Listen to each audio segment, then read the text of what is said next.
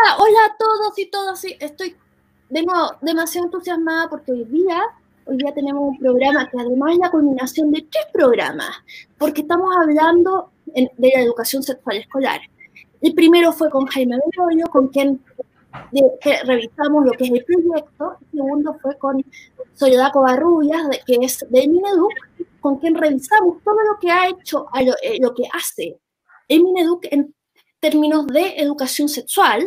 Y ahora vamos a ir con la fuente, una que es, bueno, nuestro experto, José Andrés Murillo, quien es eh, director de la Fundación para la, de la, de la Fundación para la Confianza y hace una labor demasiado importante porque fiscaliza, eh, fiscaliza a los, eh, que, o sea, se preocupa del bienestar de los niños de la calle, de los niños que están bajo un cuidado del Estado y del resto de los niños también.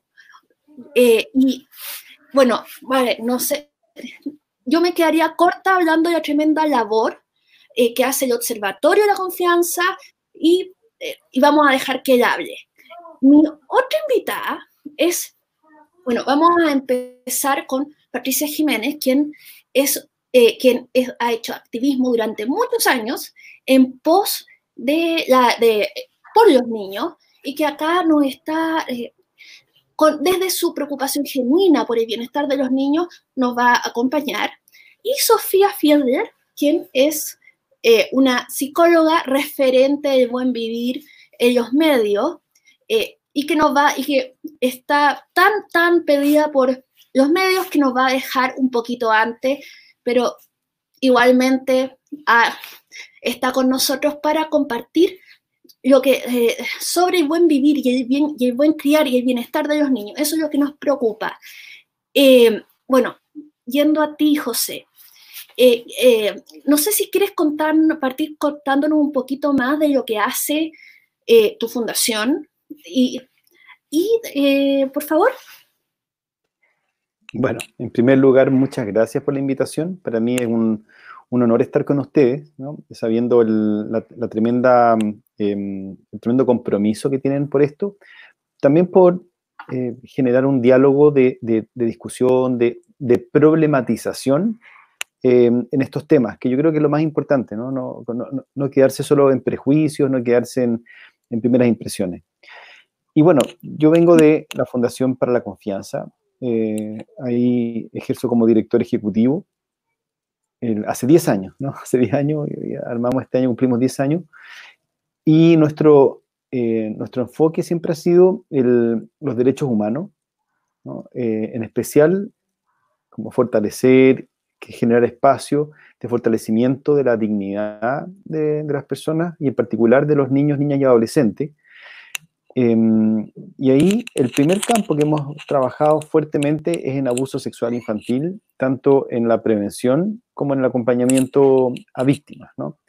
Em, hace algún tiempo hemos ido también trabajando en la, en la, prevención directamente con los colegios, con escuelas, jardines infantiles, municipalidades, con comunidades, incluso comunidades religiosas, comunidades em, vecinales, de todo, ¿no? Como generando espacios en el que el, en que no haya espacio en el que se pueda establecer criterios, acciones, protocolos de prevención, eh, no solamente en cuanto a lo genital, sino que nosotros estamos seguros de que el, abuso es, un eslabón bastante avanzado en cadenas, el abuso sexual, es, un, es eslabón de una cadena abusiva que, que comienza mucho antes, ¿no? Y, en ese sentido nosotros creemos en los espacios de buen trato, en los espacios de reconocimiento mutuo, los espacios de formación integral, eh, como, como un lugar y como una medida de, prevención. Hoy estamos trabajando firmemente también con niños, niñas y adolescentes eh, de manera remota. Instalamos un teléfono que es el 1515, eh, que los niños, niñas y adolescentes pueden llamar desde las 10 de la mañana hasta las 10 de la noche y ser atendidos por un psicólogo una psicóloga especializada en temáticas eh, infantos-juveniles de manera gratuita, inmediata, eh, sin intermediarios. Y, en ese sentido, uno, de, nuestros, em, de nuestros focos ha sido la atención a ellos. También, también trabajamos en formación. Eh, hace nueve años estamos impartiendo un diplomado especializado en intervención ética para casos de abuso sexual infantil. Em, ya tenemos, como hemos ido cobrando, creo, una, un nivel de profundidad em, muy grande, mezclando, el, mezclando un poco el, lo académico con la acción. ¿no? Yo vengo del mundo académico, ¿no? yo, yo, yo, yo me formé en filosofía, e hice un doctorado em, afuera en, en, en, filosofía, comencé a trabajar en, en temas más bien académicos, en, filosofía, en fenomenología, en política cosas así, pero hace 10 años me dedico a esto. Entonces este ha sido mi, mi como mi, mi, campo de acción ¿no? y mi compromiso ético también. Y mm, eso, no, no sé si voy a seguir, pero, pero, también para terminar tenemos un, un enfoque de investigación también en, en, en, políticas públicas que tienen que ver con, con la niñez Em, trabajamos ahí con el Observatorio para la Confianza, somos parte del bloque, de hecho somos uno de los fundadores y voceros del bloque por la infancia, que reúne a cientos de organizaciones que trabajan eh, con niñas y adolescencia, y, y somos promotores, eh, para, nosotros tenemos un compromiso especial con la Ley de Protección Integral de los Derechos de la Niñez, ¿no? Eh, y ojalá, ojalá pueda salir, ¿no? Ojalá, una sale coladito junto con el 10%. Está, eso, no escuchamos. Eh, ojalá que, salga, eh, porque es un, un debe tremendo. Eh, o sea, bueno, acá no podemos más, no, no podemos estar más de acuerdo con eso. Y de hecho, mucha admiración porque has hecho demasiado y de hecho no te estoy viendo que no te, no te faltan muchas piedras por dar vuelta. Eh, entonces, eh, yo quería Em, yo quería ahora meter, eh, bueno, primero que nada, probablemente yo te voy a llamar para conversar después de la ley de protección, de garantías de la protección de la infancia, porque también me importa mucho, bueno, porque son los niños. Y por otro lado, yo quería eh, que entráramos en materia, porque ahora estamos hablando del proyecto ESI. Eh, ¿Cuál tu, ¿Qué opinas de él? Eh, o sea, ¿es en el mejor interés de los niños? Mira, yo me voy a poner en, una situación bastante extrema. Em, yo viví varios años en Francia mientras eh, hacía mi máster y, doctorado. Y una de las cosas que uno veía ahí, en primer lugar, es una educación em, que viene, si bien hay como, como muchos tipos de, educación y de colegio, eh, es importante que la educación tenga como fundamento los derechos humanos, los derechos del hombre, como dicen antiguamente, ¿no? que venían de, la, de, la, de, la, declaración del siglo XVIII. Entonces, eh, y al mismo tiempo, eh, igual está relacionado con, con, distintas personas migrantes, ¿no? Y, y uno de los problemas con los que se veían enfrentados en la, en la cultura eh, francesa, sobre todo los migrantes, era unos niveles de violencia y abuso hacia la, infancia enormes, ¿no? Desde ablaciones, es decir, em, esta mutilación femenina a niñas desde muy chicas, hasta mm, matrimonios obligados a niñas de 14 años, 15 años, y tanto así que uno escuchaba constantemente em, mensajes en la radio para poder, si usted sabe de alguno de estos casos, por favor, eh, póngase en contacto con los servicios de, protección a la infancia. Entonces, eh, estamos hablando de situaciones bastante extremas que pueden pasar y que, pasan a veces cuando la educación de la, infancia, la, educación de la niñez, queda en manos solamente de los eh, particulares, ¿no? Como si los niños fueran cosas propiedad de los padres y de las madres, ¿no? Y donde el Estado no puede meterse. Es, ese, ese dogma ese que se, se repite sin, sin, mucha comprensión a veces, ¿no? Los niños son mi propiedad más mía, me decía una vez una señora muy bien intencionada, pero que, que probablemente eh, no tenía eh, información de la cantidad de vulneraciones que ocurren y donde el Estado, eh, además que una cosa importante desde los derechos humanos, ¿no? los niños son sujetos de derecho y los padres son garantes, ¿no? Em, no es que los niños, los niños no son cosas, no son propiedad de los padres y, y, los, y los padres no son sus dueños, ¿no? Hablando de... Em, y el, y, el, único deber que uno, que uno pensaría que hay ahí es justamente de los padres de ser garantes de esos derechos, es decir, generar las condiciones suficientes eh, para que los niños puedan ejercer eh, los derechos consagrados en la, en la Convención Internacional sobre los Derechos del Niño. Y si por alguna razón, si por alguna razón no, no logran eh, garantizar esos derechos, el Estado debe apoyarlos para que puedan eh, garantizarlo. Y si aún no continúa el Estado, tiene que meterse, ¿no? Porque aquí el centro, el interés superior del niño, que es uno de los principios rectores de la Convención, tiene que ir guiando la, la discusión. Y eso es la piedra angular de una comunidad humana de un país, es piedra angular. Lo sacas y se cae todo lo demás. Perdona que me extienda un poquitito. No, adelante. Estoy, estamos acá violentamente de acuerdo. Eh, bueno, entonces, bueno, eh, tú mencionaste que eres que, que, tú estudiaste filosofía. Acá en el canal amamos la filosofía y eh, y también, y también somos, estamos comprometidos con los derechos humanos. Eh, a mí me gustaría escuchar de, eh, de, de, las chiquillas qué opinan de lo que tú acabas de decir, por, desde su experiencia. Eh, ¿Patti? Ahí está. Ya. Y están eh, escuchando hasta grandes. Yo admiro mucho eh, a, él y sobre todo por el gran trabajo que ha hecho eh, con los niños, niñas y adolescentes. Mira, yo creo que es súper sabio lo que él nos dice. Hoy en día los padres han desentendido a los niños. Están dando todo lo que, lo que implica el reforzamiento tanto de valores como personas y desarrollo psicosocial a los profesores.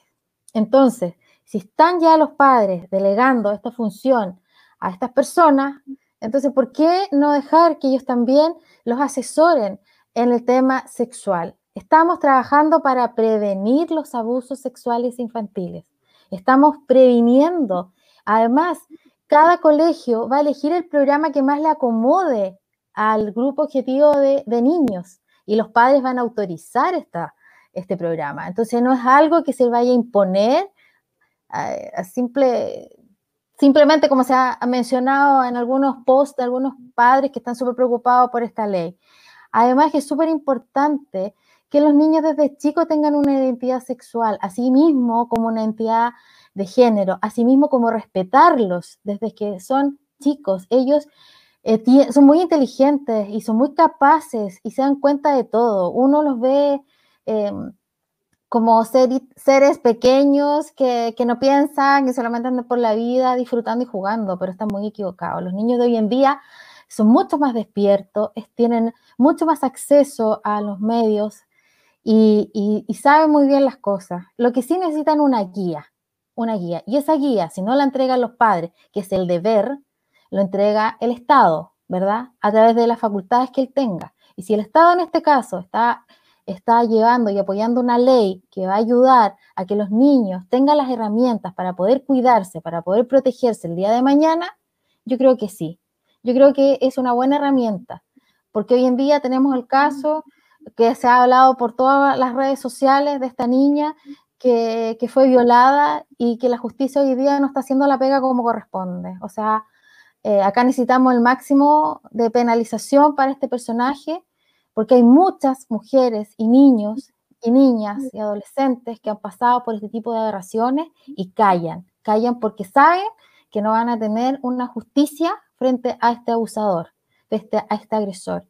Y una cosa muy importante que yo creo que lo va a tomar Sofía más adelante, para poder sanar el daño producido a través de un abuso, ¿verdad? Primero hay que tener justicia, sentir que ese dolor, que esa pena, que esa angustia, ¿verdad? De alguna manera ha sido eh, ajusticiado, culpando a quien hizo esta agresión, al agresor propiamente tal. Entonces, eso es súper importante. La familia es fundamental, la familia es la base de todo. La familia debería entregar las herramientas a los niños. Hoy en día las familias están no cumpliendo esa labor, lamentablemente porque la economía, las lucas, el trabajo, eh, el desarrollo personal de las personas está primando frente al beneficio y a la protección de los niños. Los padres son garantes. Tienes toda la razón, José Andrés.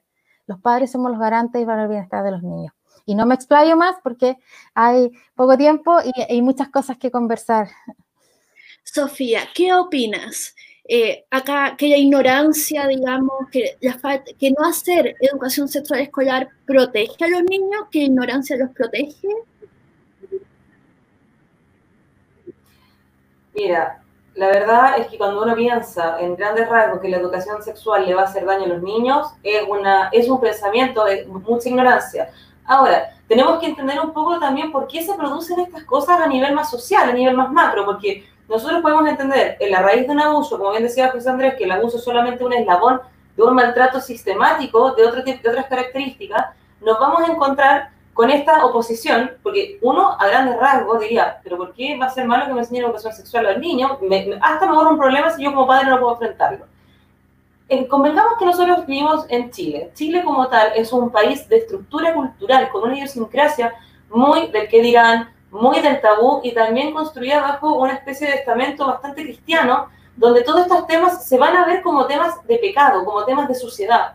Y de alguna forma, lo que más se pelea hoy dentro de los mismos apoderados que están en contra de esta ley, que desconocen cómo se trata, eh, o de qué se trata principalmente, te vas a encontrar con esta línea que cree que, claro, que va a ser como una forma de eh, ensuciar al niño y romper su fragilidad de gran infancia. Nosotros como padres tendemos muchas veces a infantilizar más a los niños de lo que uno cree y en ese mismo eh, enfrentamiento de la hora de enfrentar la realidad, tú no puedes esconder realidades y en eso tú estás generando más daño al niño porque no le estás otorgando herramientas. Convengamos que venimos de una cultura que normaliza el, lazo afectivo de los niños con desconocidos, con familiares, con conceptos, conceptos tan sencillos como los límites de dónde, hasta, dónde, hasta dónde yo acepto un abrazo, hasta dónde yo acepto un beso.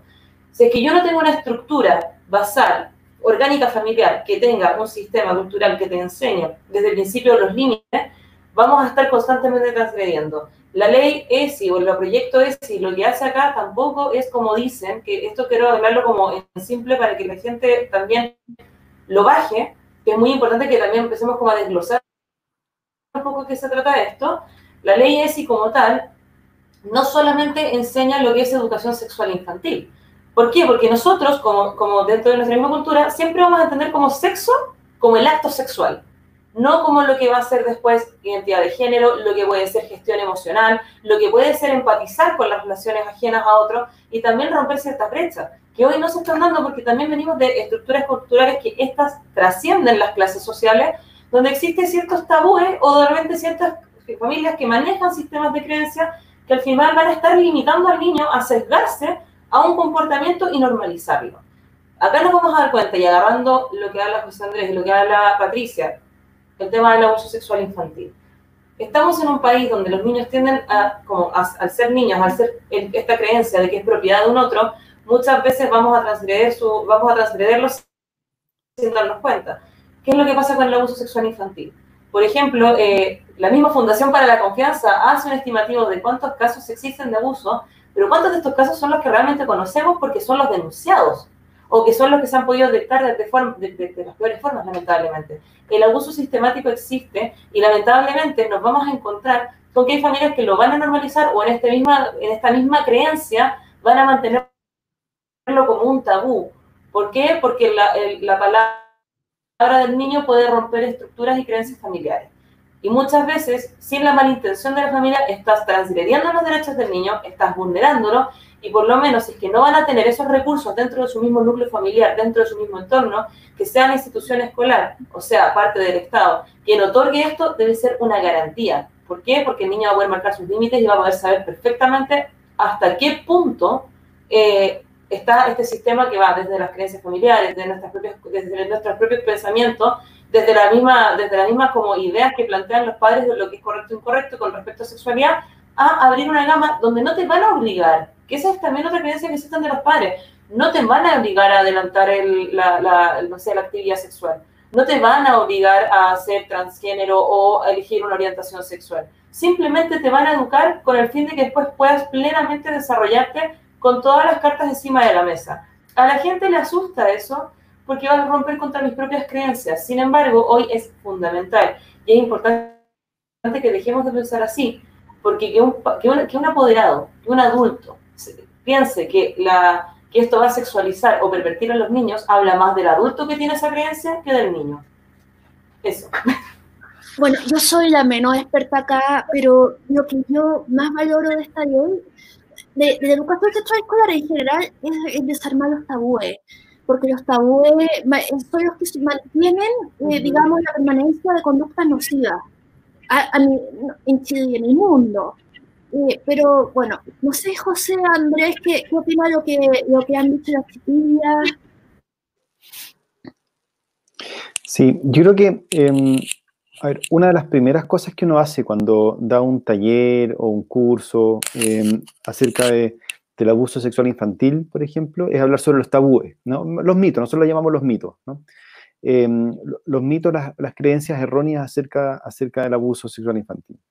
Por ejemplo, em, que, si, que si un niño es víctima de abuso es homosexual, o si un niño homosexual es víctima de abuso en realidad quería, em, o, que, no sé, o, que esto pasa muy rara vez. No, tengo, hay, hay, varios mitos y yo creo que es muy importante que eso, que eso se sepa, que, eso, que eso se problematice. Yo creo que aquí problematizar el, la, sexualidad y, verla, como, como decía Sofía, no solamente en su aspecto genital, ¿no? sino que en, su aspecto más bien existencial. ¿no? Aquí la, la sexualidad em, es un aspecto existencial de la, de condición humana. ¿no? Y, y, si nosotros lo reducimos a lo genital, estamos también castrando una, una, una, manera de, estar en el mundo. ¿no? Entonces, por eso yo creo que eh, aquí se, aquí se, mm, aquí, es importante unirlo o integrarlo con, con la perspectiva de, de, con el enfoque de, derechos, ¿no? Una persona que cuenta con las herramientas para comprender eh, no solamente la realidad, sino su propia realidad, su propio estar con otros, porque siempre estamos de manera sexuada en el mundo, ¿no? Em, eso no significa de manera genitalizada ni de manera erotizada, ¿no? Hay, hay que distinguir la erotización y la, la genitalidad con lo sexual, ¿no? Estamos, hay, a, ti que te gusta la filosofía, Beatriz, hay un texto muy bonito de, mm, eh, de Maurice eh, Merleau-Ponty, que es un fenomenólogo francés, que en el año 45 escribe la fenomenología de la percepción, que además que es muy bonito porque, porque toda su teoría fenomenológica se ha ido em, como comprobando ¿no? a, través de, a través de la ciencia más adelante. ¿no? Y, él, y, él, y, él, y, él, describe ahí en un momento el ser como ser sexuado. ¿no? El, somos seres sexuados no, porque la, eh, y entiende la, la, el ser sexuado como una manera de, eh, de buscar sentido a la existencia. ¿no? Entonces, yo creo que el, y, eso porque vivimos, vivimos de manera afectiva, ¿no? Em, y la, afectiva, la afectividad es, es, una, como, o la sexualidad es una manera de también estar, em, de, estar también, em, verlo desde la sexualidad. Yo creo que tenemos todavía algunos sesgos, algunos mitos, ¿no? Que vienen de algunas, de algunas facciones de, la, de algunas religiones que ven la sexualidad como una impureza de, la existencia, ¿no? Em, y, es, como, no sé, algunos piensan incluso que el pecado original de cada uno es por, por, la, por los sexos que tuvo la mamá y el papá para, poder, para, para que nacieran. Em, y son creencias infantiles, infantilizadas, que hacen mucho daño, ¿no? que em, disocian al ser humano en vez de integrarlo. Y para mí probablemente una de las Em, de los derroteros para comprender el bien y el mal, más que unas normas platónicas, está la integración y la disociación. ¿no? El trauma disocia, eh, el reconocimiento integra. Entonces, una, em, una educación integral, que ojo, y, también haciéndome cargo de algunas de las em, de las llamadas de atención de, facciones más duras que dicen en, en, Argentina sucedió una vez que en una clase de educación sexual un profesor o una profesora abusó sexualmente, exhibió genitales, qué sé yo. Evidentemente, eso es, em, eso es totalmente condenable, ¿no? Eh, y eso es un delito, y tiene que ser un delito aquí y en, otros lugares, ¿no? Pero, pero prohibir las clases de la formación integral, la formación sexual integral, porque hubo un caso en Argentina y otro caso en España, es como decir, eh, no vamos a, vamos a prohibir la religión porque hay curas que han abusado sexualmente, ¿no? Creo que el, entonces, o eh, prohibir el deporte porque hay profesores que han abusado sexualmente, o prohibir la música, porque sabemos que los que, los que llevan la delantera en el abuso son em, profesores de, música, de, deporte y, de religión, ¿no? Entonces, eh, y eso a nivel global pero no por eso vamos a prohibir la religión, el deporte y la música, ¿no? Entonces, eh, lo que hay que hacer es poner, poner, poner límites, generar protocolos, ¿no? Acá en Chile me, parece inaceptable que no sea una... una, eh, hay, una sugerencia importante, pero nadie lo controla, que no haya em, protocolos y certificaciones de los colegios eh, que digan que cuentan con las herramientas necesarias para enfrentar, prevenir, enfrentar, detener, detectar y acompañar víctimas de abuso sexual infantil. Eso debería estar eh, casi, o no casi, más incluso que un, protocolo mm, de, para casos de incendio, de, sismo, de terremoto, de tsunami, ¿no? Como uno podría decir, hay, ¿para qué tenemos un protocolo de tsunami si estamos acá en Santiago? Sin embargo, no tenemos protocolos de, prevención, de prevención, no solamente de, reacción, de prevención de situaciones de abuso sexual infantil. Y, creemos nosotros, y con esto termino, que, el, que, una de las, em, uno de los puntos más importantes para prevenir el abuso sexual infantil es la información, es la información. Em, privar de información y de formación, de conocimiento a una comunidad eh, y a niños, em, porque pueden ser víctimas, porque, porque no se les molesta hablar de, de, sexualidad, no los protege, los deja a merced de cualquier mitología y, van a formarse de manera equivocada, ¿no? Les va a hacer daño, van a ser, los deja, le, genera mayor riesgo. Eso. La, acá la ignorancia no te protege, definitivamente no. Pero nunca lo ha hecho, la ignorancia nunca ha protegido. como, desde que, yo voy a hacer un chiste, ¿no? Pero que desde, que desde que Adán y Eva comieron la manzana del conocimiento, ahí como ya fue un, destino, ¿no? Hay que comer la manzana del conocimiento para poder protegerse, ¿no? Ya fue ya eso. Bueno, yo siempre lo cuento de, de, que cuando a mí me llegó la regla en el colegio yo no tenía idea qué me estaba pasando y nadie más sabía en mi curso. Y las niñas corríamos horrorizadas de que yo me estaba muriendo ahí mismo. Ven, no me violaron, pero digamos, eh, de repente eh, eh, este, la información permite tener mayor control sobre lo que te puede pasar y cómo manejarlo bien. No sé, yo terminé en enfermería, en fin. Pero hay que normalizar el tema de que da la información. Yo lo cuento siempre porque curiosamente uno de los tabúes es la menstruación. ¿Cachai? Y por algo se me olvidó de mencionarme algo que obvio me iba a pasar a los 12 años. En fin, pero como para llevar las cosas a un nivel más, como más liviano. Ya. No sé, chiquillas. Eh, Patricia, ¿qué te gustaría? Mira, yo trabajo con chicos de calle hace cinco años. Eh, niños que nadie quiere, niños que han salido de hogares de cename, niños que han sido abusados, violados y desprotegidos de su familia. Y ellos tienen tan poca información de su autocuidado personal. Ellos, ellos, ellos ven tan normalizado el hecho de prostituirse para poder sobrevivir en calle y tú no puedes entrar a cuestionar porque es sobrevivencia. Entonces, em, ¿cómo entra uno ahí a, poder conversar con ellos, poder darle la información de, autocuidado? es súper difícil. Entonces, eh, pucha, uno, uno si tiene la posibilidad hoy día de legislar y, poderlo implantar en la educación desde la prebásica hasta cuarto medio, los, chicos van a salir mucho más preparados y, vamos a tener las herramientas y, el saber de todas maneras nos ayuda a prevenir. Como tú dices, que la ignorancia hoy en día no lleva a ninguna parte, solamente son ovejitas que se pueden manejar fácilmente. La sabiduría te da el poder, ¿verdad? Y eso es el que nosotros queremos entregar a nuestros niños, niñas y adolescentes, que ellos tengan la herramienta de poder decir no y un no de verdad. Y lo que me preocupa, y yo quería llevar este tema que lo he visto yo en la juventud, tengo puros niños grandes, hijos grandes, adolescentes, y me preocupa el tipo de juego sexual que ellos tienen y lo normalizan. O sea, me llega a sorprender.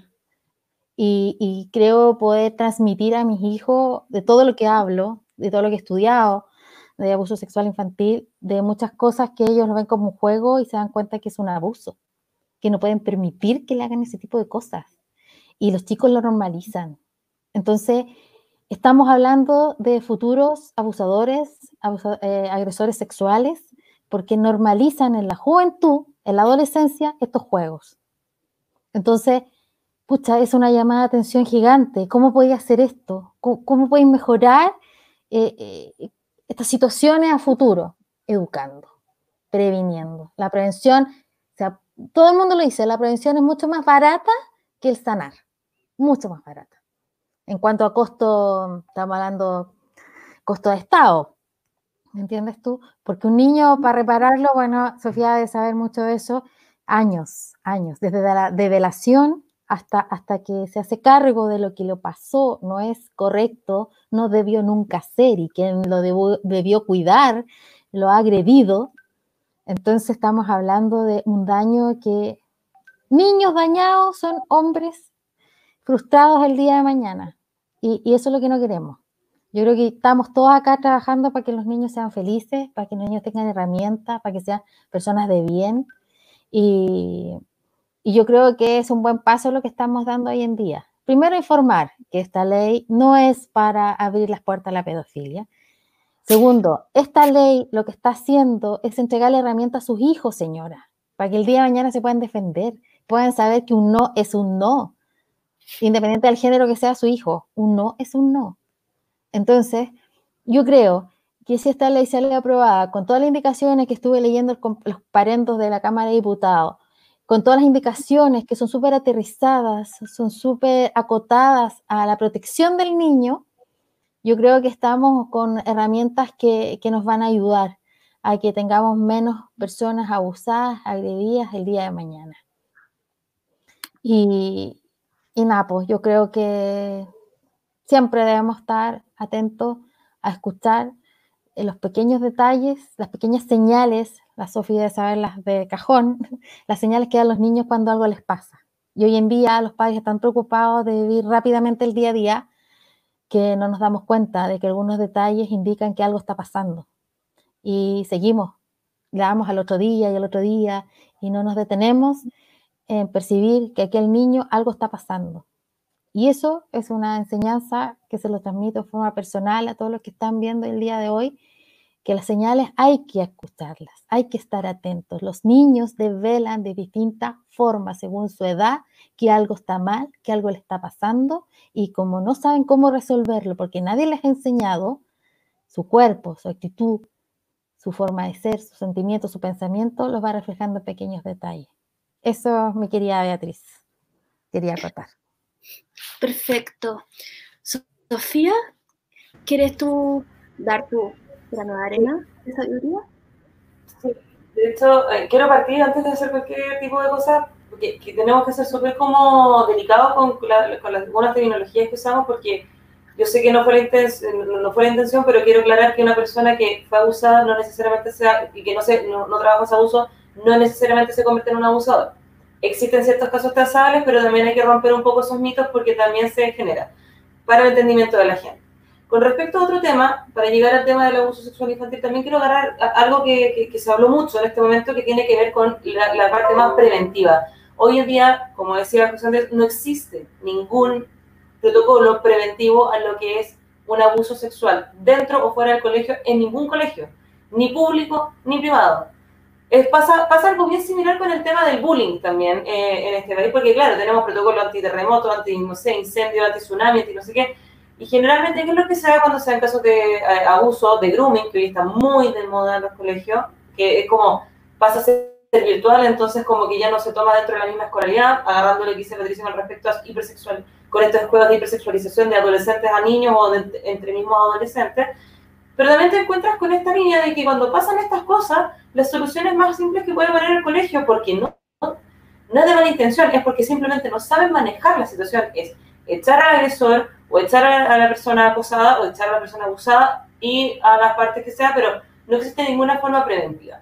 Entendamos también que eso se da porque no es un tema que se haya puesto en ningún protocolo escolar antes.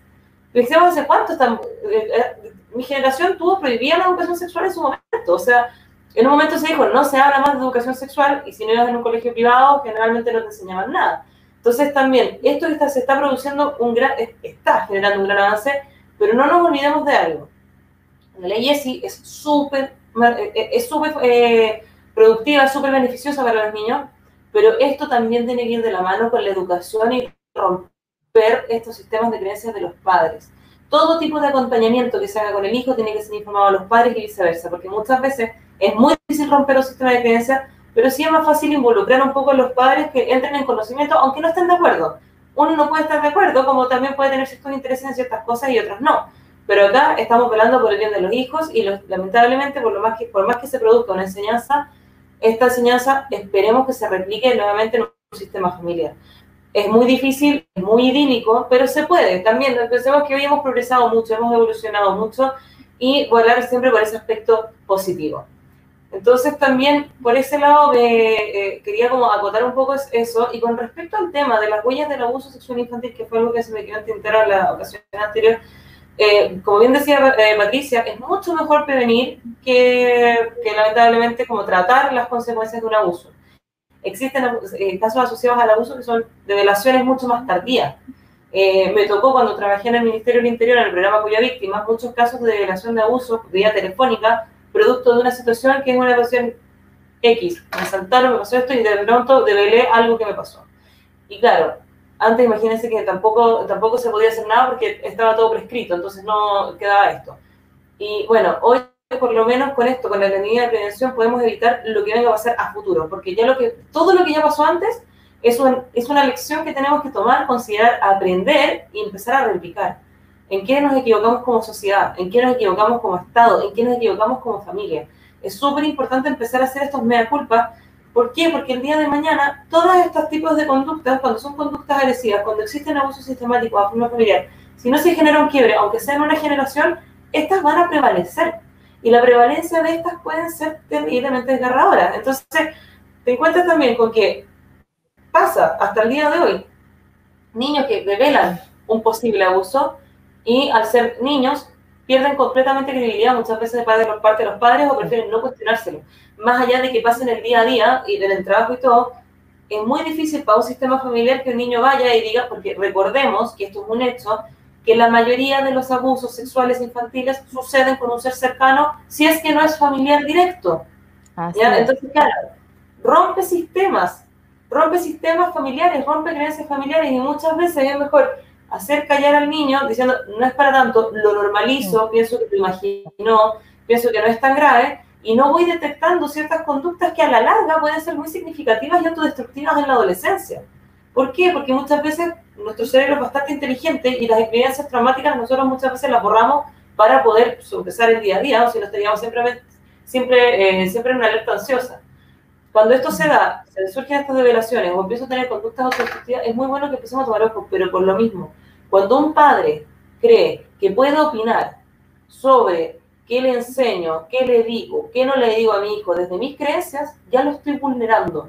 Los niños, por más que digamos, yo a mi hijo lo educo como yo quiero, estás rompiendo un derecho fundamental que tiene que ver con que el niño pueda aprender y pueda educarse desde una forma integral.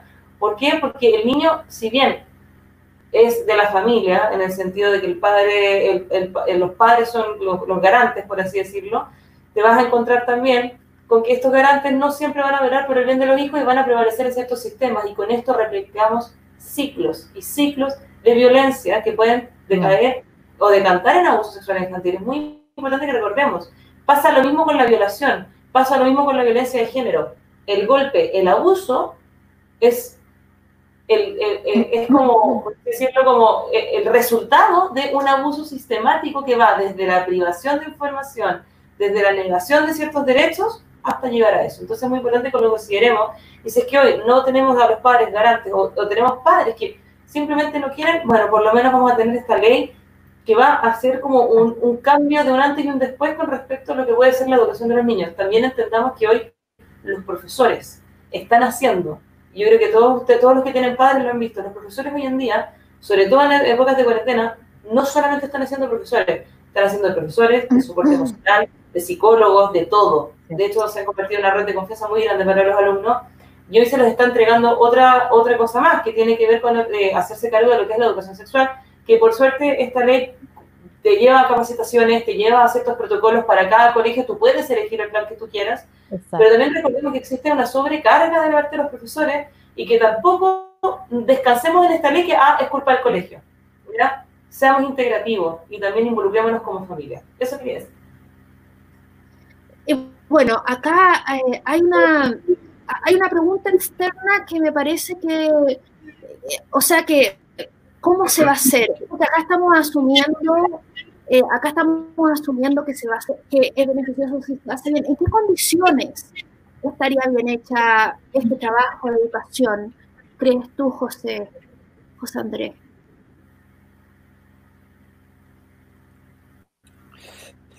Yo creo que esa es la pregunta del millón. ¿ah? Em, porque lo mismo, lo mismo que la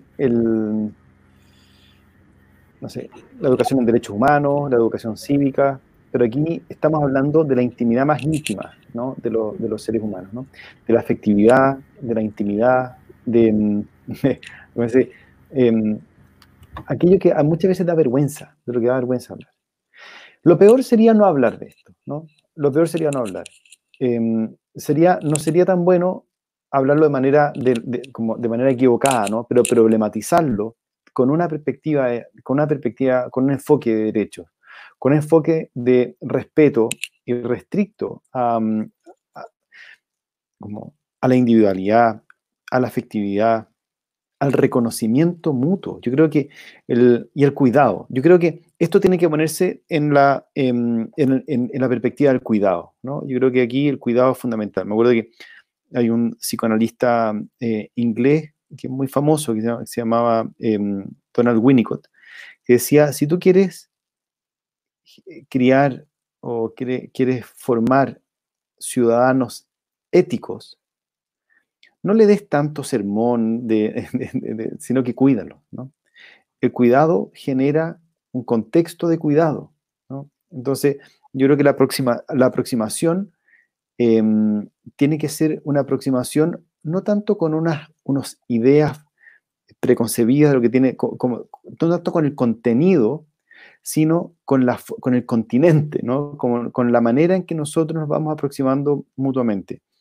Y en ese sentido, eh, la formación permanente y el acompañamiento permanente y la supervisión permanente de aquellos profesores o profesoras que estén implantando, implementando este plan eh, va a ser fundamental. Esto no puede dejarse al arbitrio de cada persona eh, sola a, partir de su propia catequesis, sino que tiene que ser integrado con supervisión constante e incluso con, compartir experiencias, ¿no? Eh, pero aquí tiene que, yo creo que además para eliminar los prejuicios, eliminar los, enfrentar los miedos que tienen muchas veces papás o mamás, entonces prendamos el foco, prendamos la luz. ¿Qué es lo que se está enseñando? ¿Qué es lo que se va a enseñar? ¿Cuáles son sus miedos? ¿no? Eh, y dando un paso más allá, así como decía eh, Sofía, de, pensar en, en, qué es lo que se va Lo que se va a, enseñar, cuál es el rol de los adultos. Yo creo que aquí también el rol de, el rol de las familias, que, que puedan estar presentes, ¿no? Porque también nosotros tenemos que acompañar a la familia, el colegio, el, la comunidad educativa, es un espacio tremendamente privilegiado eh, para visibilizar lo que está ocurriendo en, las casas. Y ahí yo estoy de acuerdo con, con el ministro eh, Figueroa. me llamó por teléfono y lo hablamos con eso, con, eh, respecto de esto, de que es cierto que los niños en sus casas, y no, por el hacinamiento, ojo, ahí yo estoy en desacuerdo, no por el hacinamiento, sino por los niños porque son más frágiles, porque son muchas veces más vulnerados son víctimas de, abuso, porque, porque se ejerce mal el poder, no porque están hacinados, no porque son pobres. Y, nosotros hemos levantado bastante investigación en que el abuso em, infantil es transversal, eh, transversal a clases a clase económicas. Lo que se denuncia es entre un 4 y un 5%, ¿no? según, em, según lo que nosotros fuimos fuimos viendo en, distintos, em, en, distintas investigaciones. El próximo año vamos a hacer una investigación muy grande junto con la Universidad Católica, con el Centro de Investigación Cuida a nivel nacional, eh, acerca de la, de la, violencia sexual cometida hacia, en todas las edades, pero en especial hacia los niños.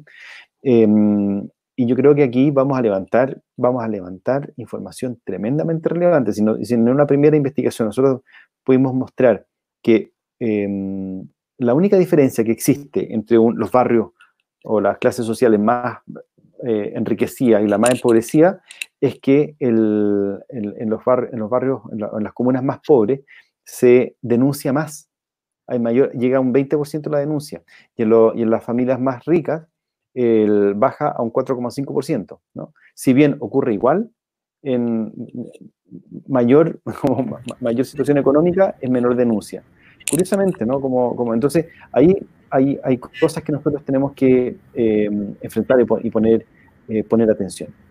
José, eh, quería darle la palabra a Sofía, además de que se va a despedir pronto, pero por favor, es fascinante y tremendo lo que nos está contando. Sofía. Ya, es que pasa que me, yo creo que muchos como que se sorprendieron con lo que cuenta José Andrés, que, que, que uno diría, ¿por qué la las clases eh, más bajas son las que más denuncian? Existe dentro de nuestras propias creencias esta idea de que al tener más recursos, mayores son las denuncias, y no es así. Muchas veces pasa que las clases más, más altas también son las más reservadas y vivimos en una sociedad muy del que dirán. Entonces es mejor callar, lo que la, callar este tipo de cosas que la familia no lo, que la familia no, no, no, no, lo destape, a diferencia de lo que pasa mucho con, el, con, los estratos más medios y bajos, que existe un compañerismo y un acompañamiento muy fuerte. Mucha gente eh, quería hacer una acotación porque me acuerdo que en un estudio que estuvimos revisando hace mucho tiempo, en un estudio, un estudio universitario no, no muy grande, donde hablábamos de este mismo tema y muchos decían, no, lo que pasa es que como hay más gente de clase más, más, más humilde, hay más abuso, entonces por eso hay más denuncia no tiene que ver nada, ni, ni, ni peras, eso peras y manzanas. Empezamos a entender, y es una cosa muy importante, el abuso no discrimina clases sociales, está en todos lados. Ahora sí pasa que de repente muchas veces clases sociales van a preferir guardar silencio antes de pedir ayuda. Y hay otra cosa, muchas veces los colegios, los colegios hoy en día no tienen un sistema preventivo de educación, pero muchos colegios que son públicos tienen, eh, cuentan con, con, duplas psicosociales que develan estos abusos apenas se encuentran. Y muchas veces, si quieren, a mí me pasó, yo trabajé un año entero en el Politécnico de Independencia, con un, con, que es un colegio de enseñanza media, donde, no, simplemente yo creo que una vez a la semana me tocaba alguna violación de abuso sexual y ellos no tiene que activar protocolos. También por eso se visibiliza más. A veces eso, eso no siempre pasa en otras instituciones que pueden tener algún tipo de, de, de plataforma de apoyo psicológico pero no entran al proceso de protocolar de denuncia. Entonces es súper importante que dejemos de pensar que esto es algo que pasa acá o que pasa más allá, porque el abuso sexual no tiene frontera, no tiene límites y no tiene, no tiene, no, tiene clases sociales. Lo que sí tiene que da miedo es que es muy silencioso y por eso es muy importante empezar a develarlo. Muchas gracias, Sofía. Muchas gracias por haberte dado el tiempo de estar acá. Gracias a ti por la invitación. Espero tenerte apoyando esta y otras, digamos, causas de la libertad y del bienestar de los niños eh, conmigo en el futuro. Un abrazo y que tengas una muy buena noche y una muy buena otra, eh, que te vaya muy bien que querías hacer.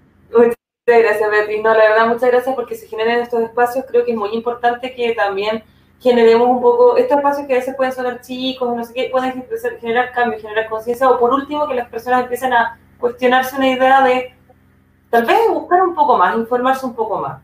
Así que nada, la verdad es que muchas gracias, pucha, que fome que justo tengo esta otra, este, otro tema, pero yo feliz de participar cuando ustedes lo estimen. José, Patricia, muchas gracias por el espacio, en verdad, me voy muy satisfecha y eso, nos estaremos viendo pronto. Chao, chao. Gracias a ti. bueno, entonces, eh, bueno, Patricia, ¿te gustaría añadir algo? Sí, yo creo, yo quiero contar algo eh, en relación a, lo del proyecto, que, que quede súper claro para aquellos papás que están preocupados. Esta, esta normativa de ninguna manera va a infringir la libertad de los padres de educar a sus hijos. ¿ya? Tampoco va a vulnerar la línea educativa que tenga cada colegio. Entonces, que, no piensen que esto va a ser un... Como, como muchas leyes se han promulgado, que no, no hay un protocolo para poder implementarlas. Yo creo que eso estamos nosotros, los que sí estamos preocupados por los niños, niñas adolescentes, y que sí podemos tener una injerencia eh, políticamente y, y, exigir que exista un protocolo de cómo se va a implementar esta educación sexual infantil. Y por otro lado, yo soy hija de una profesora general básica que, que trabajó en colegios municipales acá en la Florida. Y yo veí cómo las profes eh, apenas daban abasto con toda la carga horaria que tenían, como las planificaciones que tenían. Entonces yo eh, llamo al criterio de los legisladores que también eh, elaboren algún tipo de ítem donde estos profesores que van a estar a cargo de, elaborar esta educación sexual infantil, de, ejecutar este proyecto, que tengan algún incentivo extra. Un bono puede ser, que se utiliza mucho en los colegios municipales, porque claramente cuando a, ti te, mm, la carga horaria te la aumentan, entonces el profesor empieza, chuta, voy a tener que hacer más cosas, que no se qué, no me alcanza el tiempo, porque esa es la realidad de nuestros profesores en Chile. Entonces, le vamos a pasar una tremenda responsabilidad, como es la educación sexual infantil, a los profesores y no les vas a dar ese incentivo para que hagan bien ese trabajo, porque si no lo hacen bien, va, a quedar, no va a resultar, ¿cierto? Y vamos a seguir con lo que está ocurriendo hoy en día, eh, las agresiones sexuales y todo lo demás. Entonces, yo llamo a eso, llamo a la cordura de quienes están legislando hoy en día, a generar un ítem de, incentivo hacia los profesores.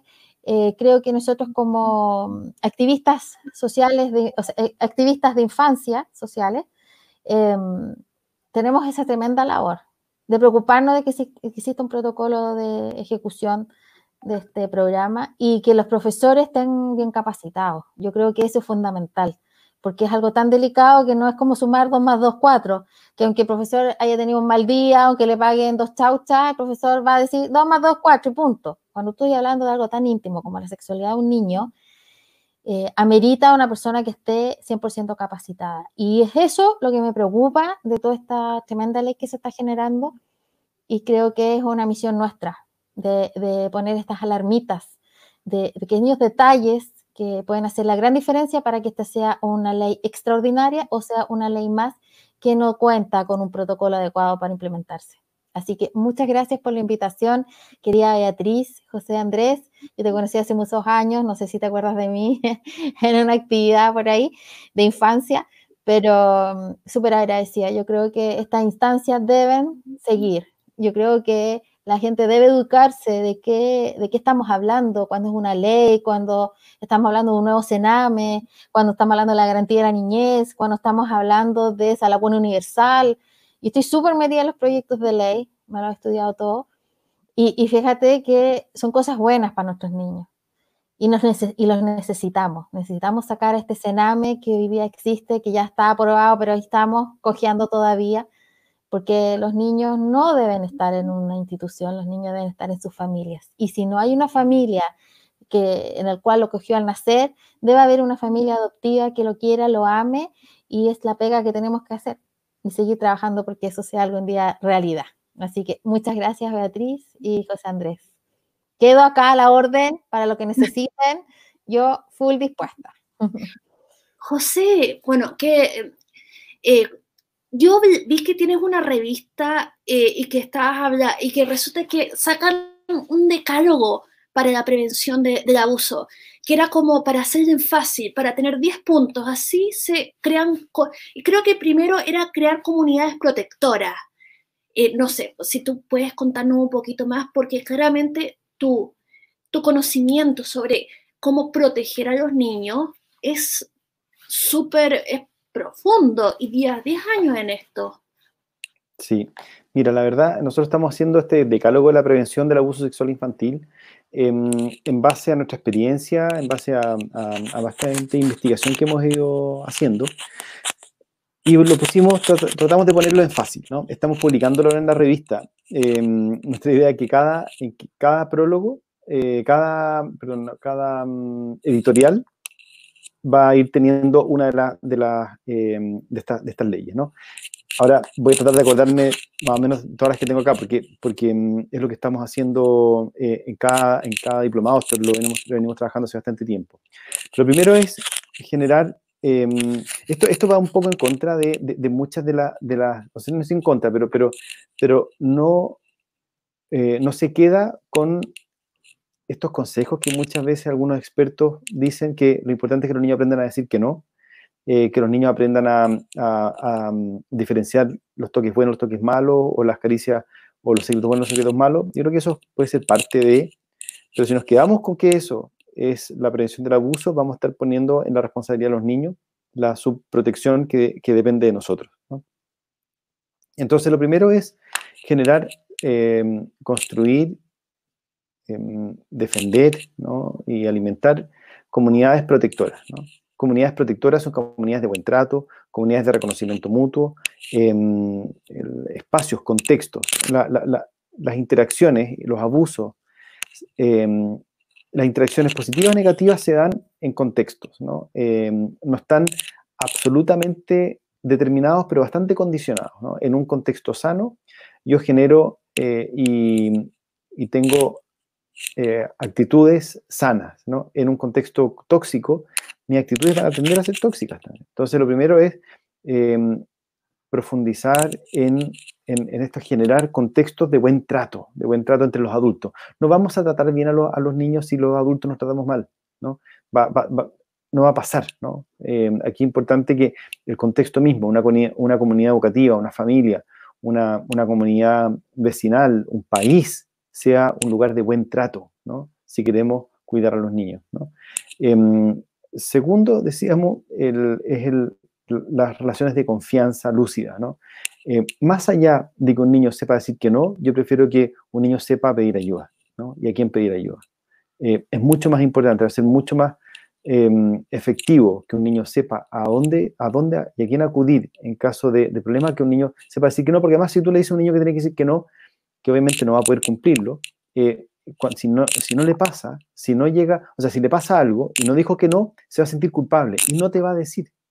Es mucho más importante trabajar la confianza lúcida entre los, desde los niños hacia los adultos para que ellos puedan reconocer cuando pueden pedir ayuda eh, que eh, mandatarlo. Es como decirte, pobre de ti que te lleguen a abusar. ¿ah? no, o sea, está bien, yo entiendo tu deseo de que no sea víctima el, niño, pero lo importante es que si llega a ser víctima, que te, que te, avise. No es su culpa, ¿no? Por eso es importante decir, no es su culpa, ¿no? Bueno, las otras van, van a ir saliendo, o sea, yo las tengo todas escritas, ¿no? Pero, pero, pero nos demoraríamos un poco mucho en, en, ir eh, diciéndolas acá. Y estamos por cumplir la hora. Pero ha sido realmente iluminador. Eh, muchas gracias. La profundidad de tu conocimiento y tengo que decir que yo, la revista, tienes una pluma excelente y, y tu acento francés me da profunda envidia. Una envidia insana, insana. Eh, pero bueno, eh, sí que te agradezco y bueno, te, te, estaré leyendo y agradezco mucho tu trabajo y agradezco mucho el trabajo de Patricia, que también tiene eh, un compromiso profundo con el tema. Entonces, hay que unirse para, digamos, seguir haciendo bien. Y bueno, seguiré sintiendo envidia. aquí estamos en lo mismo, lo importante es que estamos trabajando en la misma, en la misma línea, con el mismo compromiso. Y, por favor, cuenten conmigo para lo que pueda ser útil, aquí estoy. Muchas gracias. A mí me interesa eh, el, el, estado del decálogo que dijiste que tenías por ahí, me interesaría mucho. Yo hice un diplomado de uso sexual infantil en la, unidad, en la Universidad Andrés Bello eh, y después salió el tuyo. Así que ya estaba ya metida en el otro, pero siempre es bueno alimentar, retroalimentarse con, con más información y, y, a uno que le gusta el tema, eh, siempre anda escudriñando por ahí donde puede seguir aprendiendo más y más. Y en apoyo, yo veo tu trabajo, es maravilloso y creo que hacen falta personas como tú, muchas personas más como tú, que hagan un trabajo real y una fundación que realmente llegue la ayuda a los niños y no haya lucro de por medio. Así que, pucha, súper agradecida eh, de, tus palabras porque aprendí mucho hoy día de ti y, y, esa es la idea, que nos vayamos complementando, vayamos aprendiendo y informando a las personas que hay miles de cosas, miles de detalles que mejorar en relación a, a nuestra infancia. Sí, pues, bueno, te doy ya, agradezco profundamente y bueno, nos vamos a despedir de nuestro público que ha compartido con nosotros sus temores y que para eso precisamente era este programa. Muchas gracias a todos. Un abrazo para todos y muchas gracias. Muchas gracias. Nos estamos viendo en otra oportunidad. Aquí yo siempre disponible. Betty, tú sabes. Ambos, ya. Exacto.